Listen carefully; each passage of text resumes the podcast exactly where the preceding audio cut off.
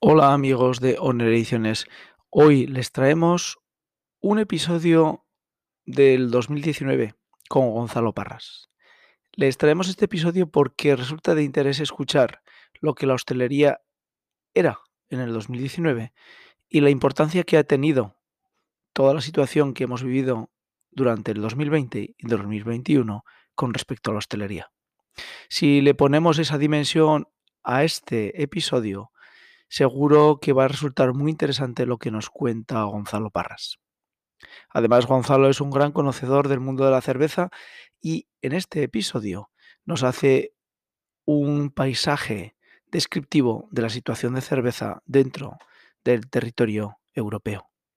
Además, le pedimos que nos explique en qué medida la gastronomía y el lujo están relacionados dentro del mundo hostelero y dentro de nuestro país la importancia que tiene la gastronomía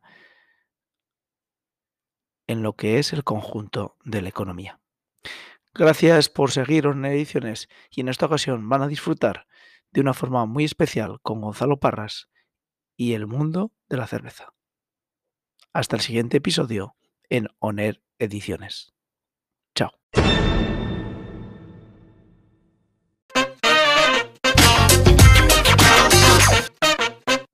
Hoy en el nuevo episodio que les vamos a ofrecer es una entrevista con Gonzalo Parras. Gonzalo Parras es profesor, tutor y qué más podríamos decir con respecto a la enseñanza. Él forma a las futuras generaciones que van a atendernos en los restaurantes y en los hoteles y en establecimientos, bares, pub, etc.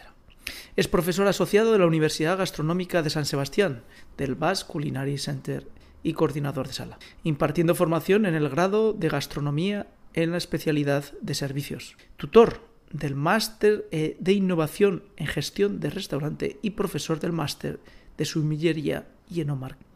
Tenemos eh, la oportunidad de escuchar unos minutos a una persona que se dedica a pensar, a preparar y ordenar las ideas de los alumnos que tiene día a día en sus aulas, los que tendrán la obligación de atendernos y de ser buenos profesionales y de conseguir algo que es imprescindible, que evolucionen y sean capaces de seguir a los tiempos y a los cambios de la cultura gastronómica que en el futuro vendrán. Gonzalo Parras, pues, está dispuesto a decirnos y contarnos todo aquello que para él es lo prioritario dentro del mundo de la gastronomía y dentro de los conocimientos que él ha tenido la suerte de ir adquiriendo en su trayectoria profesional. Les dejamos pues con Gonzalo Parras en la entrevista que hemos podido disfrutar porque hemos aprendido y mucho.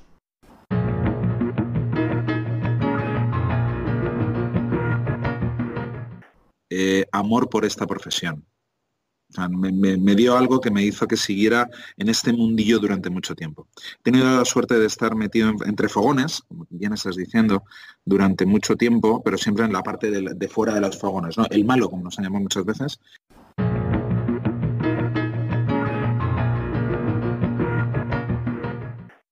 Fue, muy divertido porque estos tres periplos profesionales que te he comentado ahora de Sevilla, Madrid eh, y luego el grupo Gene que en Madrid-Valencia, eh, te daban un aspecto de cómo estaba no solamente el mercado, eh, refiriéndome al cliente, cómo iba evolucionando, sino sobre todo al alumno.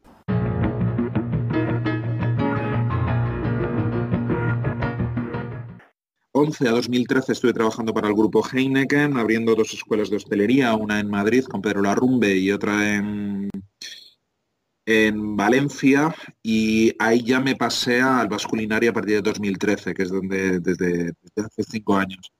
Y ahora mismo mi especial, una de mis especializaciones formativas aquí es la cerveza.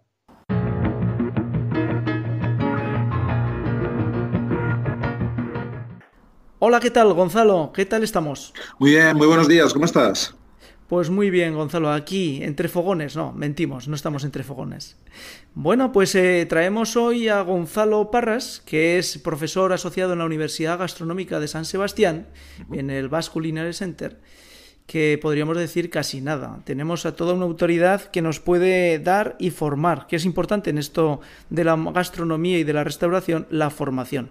Estamos dentro de la Asociación de Metres de Aragón empeñados en que todo el mundo entienda que sin formación no hay futuro. Eh, Gonzalo, ¿nos podrías hablar un poquito de cuál es tu perfil y cómo ves el mundo de la restauración desde el punto de vista formativo? Sí, bueno, mi perfil, como, como has empezado a explicar ya dentro de la universidad, es fundamentalmente, está fundamentalmente centrado en eh, la sala y el servicio.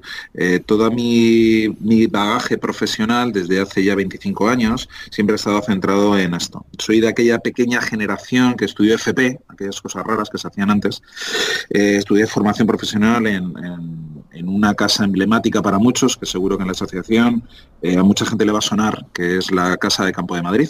¿Cómo ves el mundo de la cerveza desde el punto de vista de profesional?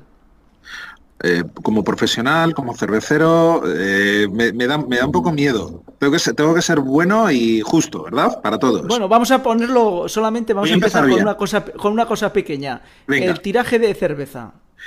Uf, a ver, el tiraje. iba, a empezar, por otro lado. Iba a empezar, yo creo por la parte difícil, iba a empezar con el boom de las cervezas artesanas, el cual es, es, es pero venga, lo vamos a linkar. Venga, voy a arrancar un poco por ahí, voy a intentar ser breve y voy a acabar con el tema del tiraje de la cerveza, que además tenemos la grandísima suerte que la tecnología ha hecho eh, que la cerveza artesana también esté en los barriles y ha salido una noticia de hace muy poquito, de menos de cuatro o cinco meses, eh, que las cervezas artesanas ya se empiezan a comercializar en lata lo cual era algo impensable, decir, hombre, ¿cómo puedo hacer yo eso si necesito una tecnología tremenda?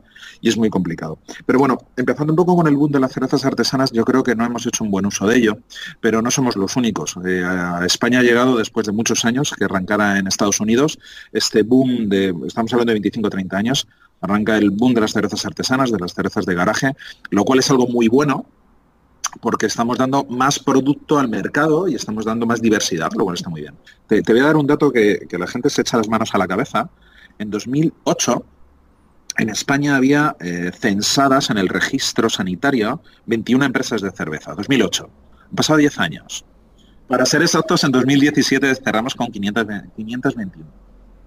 Es una barbaridad, imagínate el crecimiento en 10 años, ¿cuántas empresas no han crecido?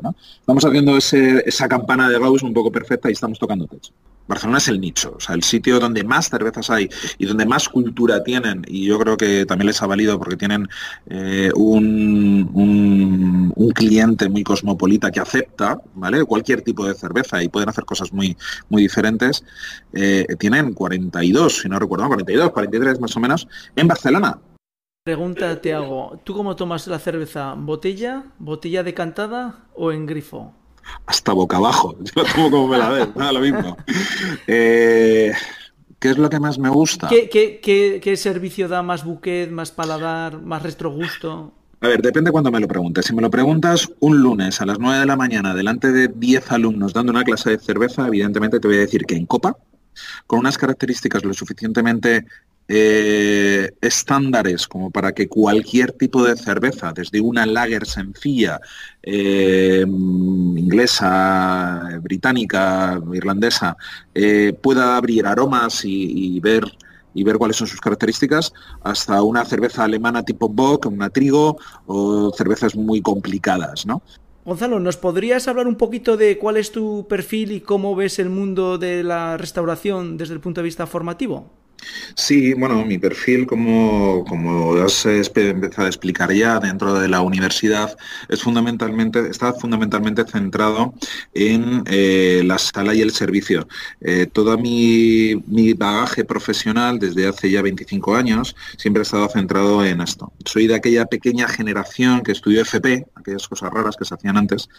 Eh, estudié formación profesional en, una casa emblemática para muchos, que seguro que en la asociación mucha gente le va a sonar, que es la Casa de Campo de Madrid. Y es una escuela que nos daba muchas cosas y nos impartió algo muy particular para mí, que era eh, amor por esta profesión. Me, dio algo que me hizo que siguiera en este mundillo durante mucho tiempo. He tenido la suerte de estar metido entre fogones, como bien estás diciendo, durante mucho tiempo, pero siempre en la parte de, fuera de los fogones, ¿no? El malo, como nos llamado muchas veces, pues ahí he estado metido durante muchos años, hasta que en el año 2002 me voy a empezar mi periplo formativo en Sevilla, y ahí eh, paro en una, en una empresa en la cual tenían escuela de hostelería, pero al mismo tiempo trabajábamos de cara al cliente, tanto en un hotel como en el restaurante. Y teníamos la suerte de seguir formando a nosotros a los alumnos, pero al mismo tiempo nosotros también nos seguíamos formando, porque nos daba una visión de cómo estaba el mercado a estado real. Una de las cosas que se suele decir en la formación es que los formadores están anclados en el pasado. Este formato y encima esta profesión no te permite eso eh, tienes que estar constantemente al día, tienes que seguir vivo y es muy difícil, el, eh, bueno, es muy fácil el, perderte y seguir anclado en lo que tú crees y lo que hacías. Entonces, bueno, esa, eh, cuando paré en esta escuela, me dio esa facilidad de seguir aprendiendo. Ocho añitos después, vuelvo a mi tierra, vuelvo a Madrid y empiezo con un proyecto que a mí me encantó y es una de las cosas que más me ha gustado, que ha sido el volver a mi casa madre. O sea, tuve la posibilidad de dar clases en la Casa de Campo de Madrid, la Escuela de Hostelería, durante un año, lo cual te hace ver que años después de haber salido de tu casa, el ver cómo han evolucionado las cosas y el ver y cogerle pulso al mercado. Y dos añitos después, pues estuve trabajando eh, con el grupo Heineken, con el grupo cervecero, en las escuelas Gambrinos. Eh, abrí escuela en Madrid, escuela en Valencia y eh, fue, fue, muy divertido porque estos tres periplos profesionales que te he comentado ahora de Sevilla, Madrid eh, y luego el grupo Gene en Madrid-Valencia, te daban un aspecto de cómo estaba no solamente el mercado, refiriéndome al cliente, cómo iba evolucionando, sino sobre todo al alumno. O sea, estamos hablando que hemos pasado desde 2002 hasta el 2013. Oye, has citado al grupo Heineken y has citado la cerveza. Eh, por entrar en materia ya y empezar un poquito a, eh, aprovecharnos de que tenemos a Gonzalo con nosotros. Eh, ¿Cómo ves el mundo de la cerveza desde el punto de vista de profesional? Eh, como profesional, como cervecero, eh, me, da, me, da, un poco miedo. Tengo que, ser, tengo que ser bueno y justo, ¿verdad? Para todos. Bueno, vamos a ponerlo solamente, vamos a empezar, con, una cosa, con una cosa pequeña. El tiraje de cerveza. Uf, a ver, el tiraje. Eh, iba, a empezar, iba, a empezar, por otro lado. Iba a empezar, yo creo por la parte difícil. Iba a empezar con el boom de las cervezas artesanas, el cual es, es, pero venga, lo vamos a linkar. Venga, voy a arrancar un poco por ahí, voy a intentar ser breve y voy a acabar con el tema del tiraje de la cerveza, que además tenemos la grandísima suerte que la tecnología ha hecho eh, que la cerveza artesana también esté en los barriles y ha salido una noticia de hace muy poquito, de menos de cuatro o cinco meses, eh, que las cervezas artesanas ya se empiezan a comercializar en lata lo cual era algo impensable, decir, hombre, ¿cómo puedo hacer yo eso si necesito una tecnología tremenda? Y es muy complicado. Pero bueno, empezando un poco con el boom de las cervezas artesanas, yo creo que no hemos hecho un buen uso de ello, pero no somos los únicos. Eh, a España ha llegado después de muchos años que arrancara en Estados Unidos este boom de, estamos hablando de 25 o 30 años, arranca el boom de las cervezas artesanas, de las cervezas de garaje, lo cual es algo muy bueno, porque estamos dando más producto al mercado y estamos dando más diversidad, lo cual está muy bien. Eh, hace 15 años aproximadamente, eh, llega a toda Europa, a través de Londres, evidentemente, eh, cae por Alemania, Bélgica, baja, y a España llega pues hace 12, 15 años, no más. claro, a España llega a través de Palma de Mallorca, de Barcelona, y ahí es donde se empiezan a hacer esas primeras cervezas adaptadas al conocimiento americano. Y se hacían cervezas potentes, fuertes, muy exigentes para personas que querían beber cerveza. Claro, el mundo artesano eh, allí está preparado para un consumidor. Entonces, estaban totalmente preparadas. Esas cervezas que se traen a España y se piensa que, el consumidor es el mismo, eh, no era el mismo. Y hemos empezado a hacer cervezas que no estaban preparadas para el sector. Estamos hablando de hace 10 años, ¿eh? no estamos hablando de ahora. Claro, ¿qué es lo que sucede? Que pasado ese tiempo hay algunas que se han ido adaptando. Evidentemente hemos colapsado el mercado. ¿Cuántas veces no has visto en el mercado eh, nacional estanterías repletas de cervezas artesanas que seguían ahí tres meses después? Claro, estamos hablando que artesano, ¿qué significa? Artesano es kilómetro cero, artesano es local, artesano es pequeñas producciones y artesano es local fundamentalmente porque se consume de manera rápida y ágil. Si tú una cerveza artesana que no está pasteurizada la dejas en un stand, posiblemente con una temperatura más bien alta, eh, ¿qué te voy a contar? Yo creo que todos los que nos están escuchando saben lo que ha acabado pasando, ¿no? Entonces, bueno, dicho, dicho esto, pues eh, gracias a Dios el mercado se está estabilizando. Te, voy a dar un dato que, la gente se echa las manos a la cabeza.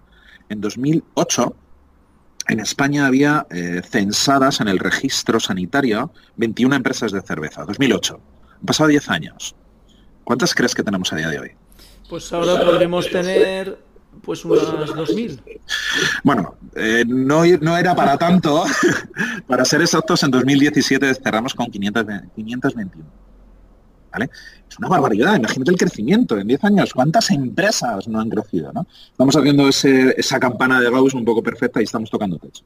Te decía la cifra de 2.000 porque prácticamente yo conozco 20 cervezas artesanas en la zona geográfica que me muevo en España. Con lo cual, si yo, que soy un pobre, humilde labriego, conozco 20, pues, eh, pues tiene que haber muchísimas. Pero vamos, 500 eh, está, está bien, está bien. Eh, hay, hay, hay muchísimas. Si te haces una idea, el núcleo más importante de cerveza artesana en España es Barcelona. Barcelona es el nicho, o sea, el sitio donde más cervezas hay y donde más cultura tienen, y yo creo que también les ha valido porque tienen eh, un, cliente muy cosmopolita que acepta, ¿vale? Cualquier tipo de cerveza y pueden hacer cosas muy, muy diferentes. Eh, tienen 42, si no recuerdo, 42, 43 más o menos, en Barcelona, lo cual es una barbaridad. Si te vas a una ciudad como Madrid, tiene 20, 21.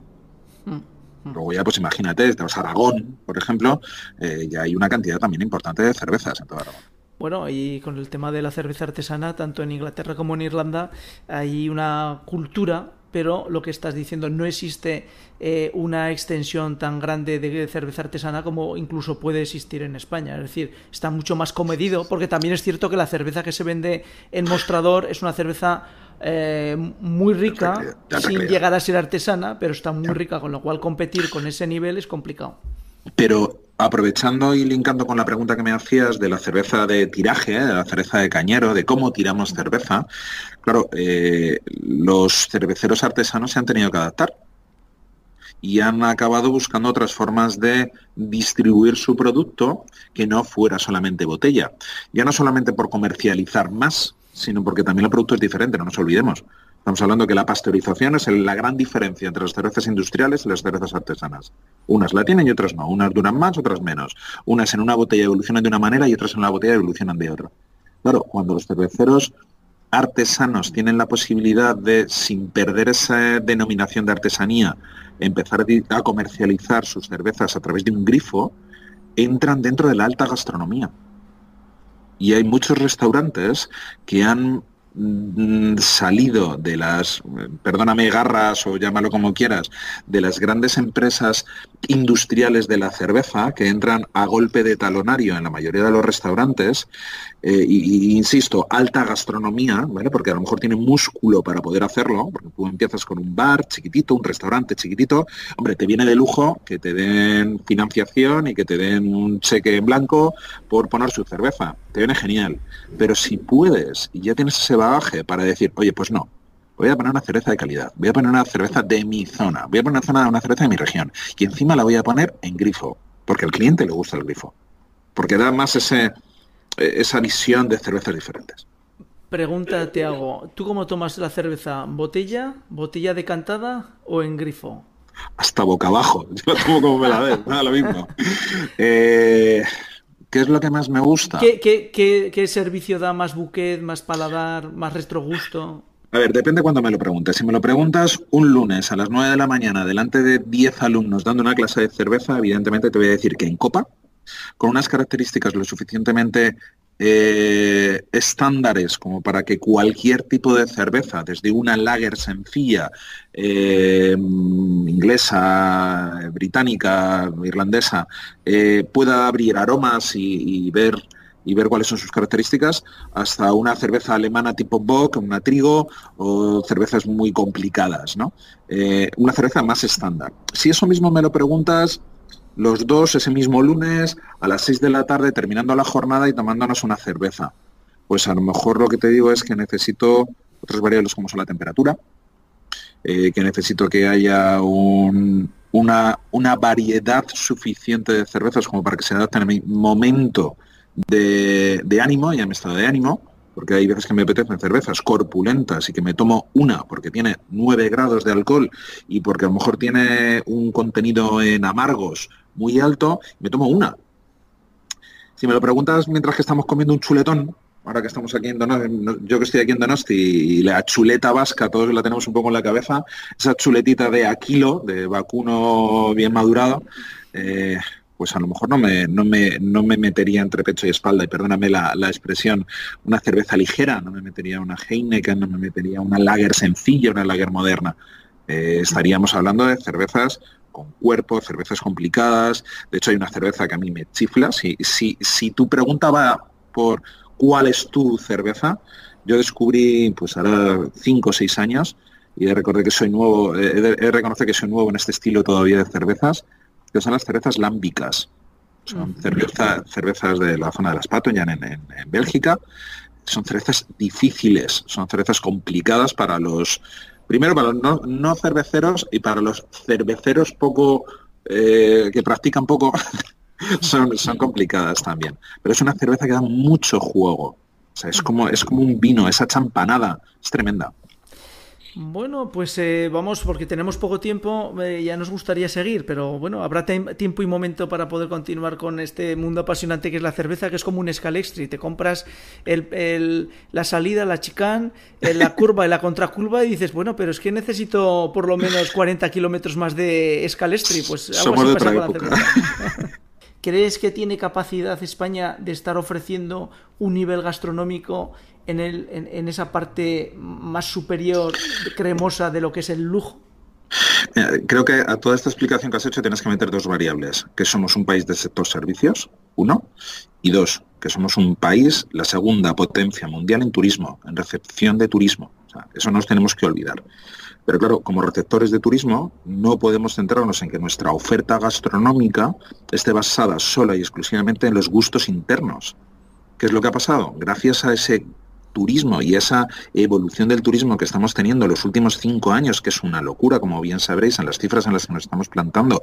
Y yo en otros foros ya he hablado y en otras entrevistas he hablado que nos estamos acercando una a una, igual que la burbuja que tuvimos del ladrillo, eh, la vamos a sufrir con el turismo. Porque estamos creciendo mucho y no nos estamos adaptando. ¿eh? El PIB, recordemos que está eh, del turismo está en el 10%, 10,2%, que es una barbaridad estamos teniendo un crecimiento muy alto, hay gente que se está beneficiando de ello, que para eso está, que está muy bien, pero cuando creces mucho y no tienes unas bases eh, consolidadas y fuertes, no llegas, ¿no? Porque en España somos un receptor puro de turistas, pero es que también somos una, una potencia mundial en, el, en, la gastronomía, ¿no? Está claro.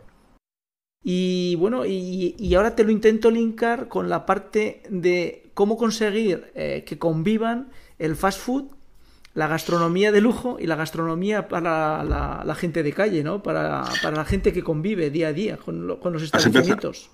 Has empezado a decirlo, hace 30, 35 años estábamos, bueno, habíamos ya pasado la Nouvelle Cuisine, ¿vale? Pero estábamos todavía linkados en una cocina francesada, tradicional, rococó y tal. Eh, gracias a todo ese boom de la cocina española que tenemos que estarles todos muy agradecidos, todos, y cuando me refiero a todos, hablo desde el perfil de la sala, tenemos que estar muy agradecidos, aunque la próxima revolución, y te lo dejo como, como hashtag o como quieras, es la sala, próxima revolución, sala. Gonzalo, yo no te quiero robar más tiempo. Eliseo, un abrazo muy fuerte.